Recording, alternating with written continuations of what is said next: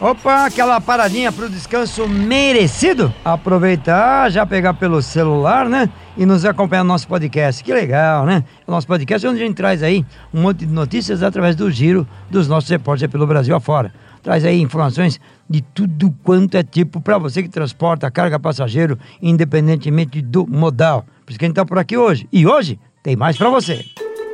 Oi, pessoal. Meu nome é Jaqueline Silva. Opa, tudo bom? Eu sou o Daniel Santana. Olá, pessoal. Eu sou a Paula Toco e este aqui é mais um Fazendo Rastros, o seu podcast semanal de notícias do transporte.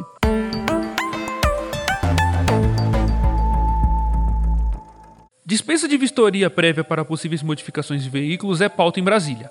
Está em pauta na Câmara dos Deputados o projeto de lei 1530/2022 que pretende alterar o Código de Trânsito Brasileiro para permitir modificações dos veículos sem a necessidade de vistoria.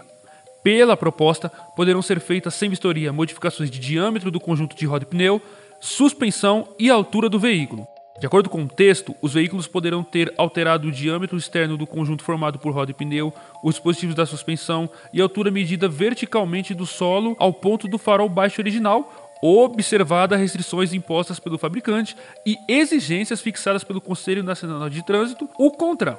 Além disso, a proposta prevê que as modificações não precisarão de autorização, desde que sejam comunicadas, não alterem a classificação do veículo e sejam executadas pelo fabricante do veículo, utilizando peças por ele fabricadas ou aprovadas. Segundo o autor do projeto, o deputado Zé Vitro, do PL de Minas Gerais, abre aspas. Essa proposta se alinha com a modificação introduzida pela Lei 14.071-20, que permitiu a alteração do diâmetro externo do conjunto formado por roda e pneu nos veículos utilitários. Acreditamos não haver razões suficientes para restringir a permissão apenas a esse tipo de veículo. Fecha aspas. A lei citada pelo parlamentar, a 14.071-20, instituiu na época diversas mudanças no CTB, como o uso de luz baixa durante o dia, a conversão à direita em cruzamentos e a ampliação da validade da CNH.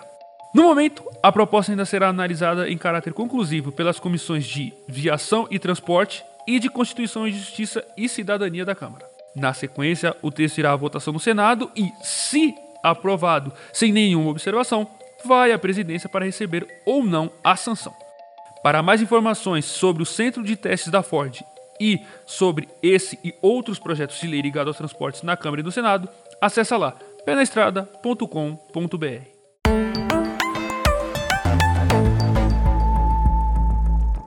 A Latbus, maior feira de mobilidade da América Latina, aconteceu essa semana em São Paulo. Após dois anos sem um evento presencial, as fabricantes de veículos para transporte de passageiros apresentaram seus modelos de ônibus urbanos e rodoviários, adaptados ao Proconv 8, equivalente ao Euro 6. Abrindo aqui um parênteses, a Proconv e Euro são normativas que regulam a emissão dos níveis de poluentes na atmosfera pelos veículos. Em janeiro do ano que vem, entre em vigor a Proconv 8 e a Euro 6. Portanto, a feira foi uma oportunidade para as marcas mostrarem os ônibus que já foram lançados ou que entrarão no mercado no ano que vem, já adaptados à normativa. Outro destaque da feira foram os veículos elétricos. A Mercedes-Benz lançou seu elétrico para transporte de pessoas em trecho urbano, que pode ser comercializado com o ar-condicionado da própria marca, o que diminui o consumo de diesel. Já Marco Polo levou um elétrico que possui um software brasileiro que permite adequações para território nacional. Quer saber mais sobre os lançamentos da feira? Temos matérias fresquinhas lá no site www.penaestrada.com.br.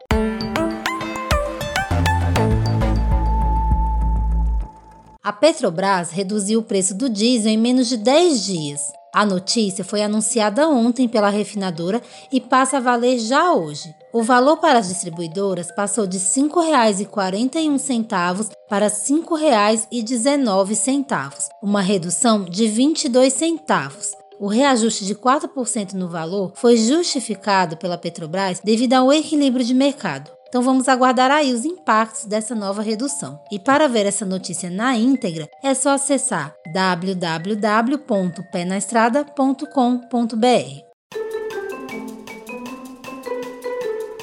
E se esse podcast é importante para você se manter atualizado, aproveite e indique também para os amigos para que eles também se mantenham sempre dentro dos assuntos do trecho.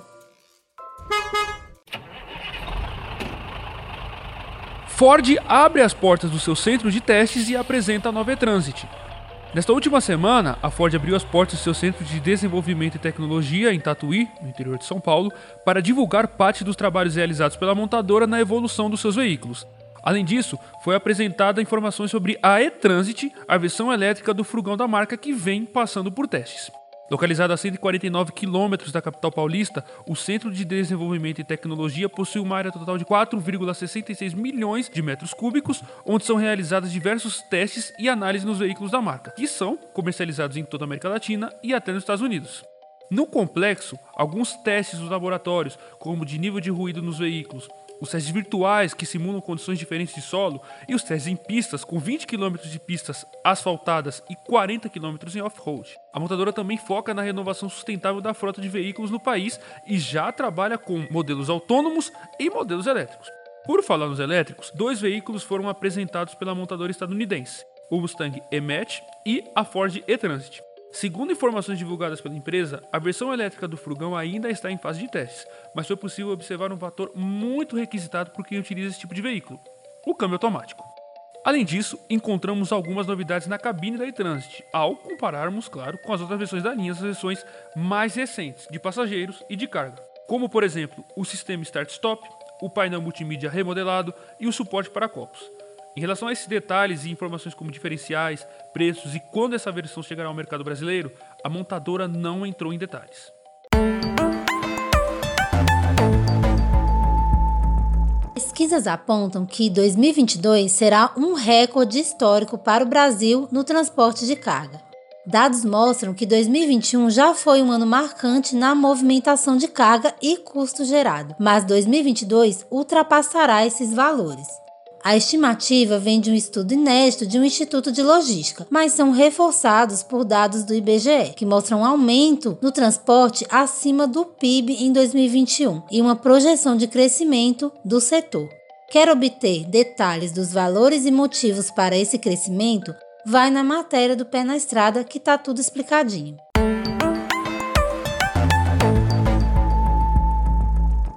E nessa semana foram depositadas as duas primeiras parcelas do auxílio caminhoneiro, Bem Caminhoneiro. De mais de 800 pessoas cadastradas com o TAC na NTT, menos de 200 mil receberam o auxílio nessa primeira leva. Muitas pessoas não receberam por problemas no CPF, na CNH, também por problemas no cadastro da NTT e também por serem ETC. As únicas pessoas que têm direito ao auxílio são os TAC.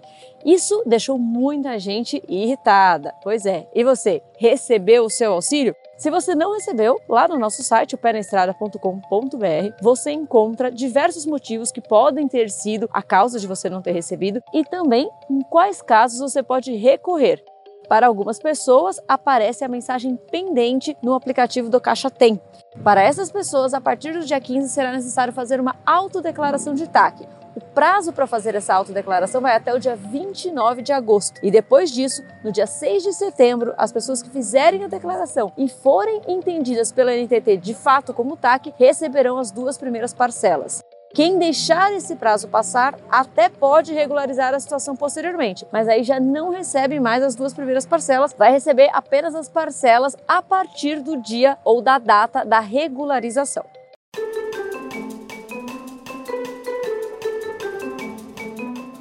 Opa, beleza, gostou? Tá lá, né? Se você achou interessante as informações, compartilhe com os amigos e com as amigas estradeiros ou não, mas tá ligado no transporte e logística, compartilhe com todo mundo. Se você quiser saber um pouco mais dos nossos podcasts, é só acompanhar em nossas plataformas digitais ou ainda você pode acompanhar a gente direto e reto ali no Apple Podcast e ainda no Spotify. E ainda você pode achar um pouquinho complicado, achar tudo isso, vai direto na página pernaestrada.com.br. Tem a aba lá em cima, na abertura, podcast. Vai lá e clica que você acompanha tudo que nós já falamos até agora. E amanhã tem mais. Abraço, estradeiro, bom descanso, boa tocada e até lá. Quer mais informações do mundo dos transportes? Passe lá no www.penestrada.com.br. E o Fazendo Rastros de hoje teve a apresentação de Pedro Trucão, reportagens de Daniel Santana e Jaqueline Silva e edição de Bruno Moura.